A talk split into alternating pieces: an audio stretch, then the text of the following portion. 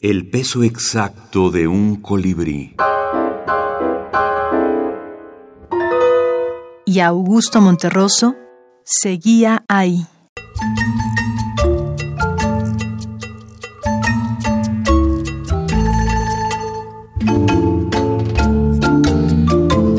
El zorro es más sabio. Un día que el zorro estaba muy aburrido y hasta cierto punto melancólico y sin dinero, decidió convertirse en escritor, cosa a la cual se dedicó inmediatamente, pues odiaba ese tipo de personas que dicen voy a hacer esto o lo otro y nunca lo hacen. Su primer libro resultó muy bueno, un éxito.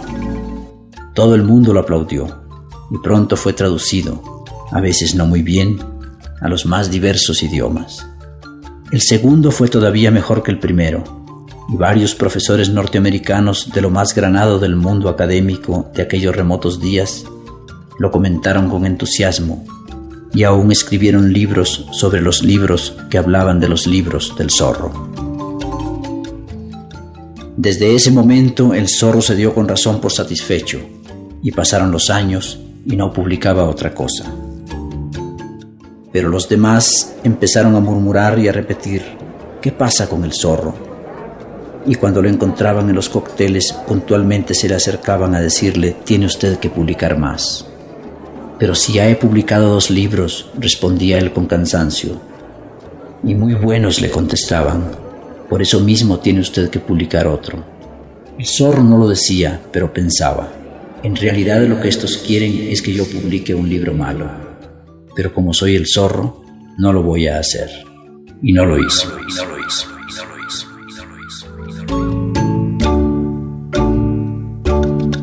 El zorro es más sabio.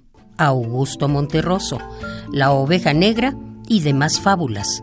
Voz viva de América Latina, 1969. En el curso de la vida uno va haciendo dos cosas, ¿no?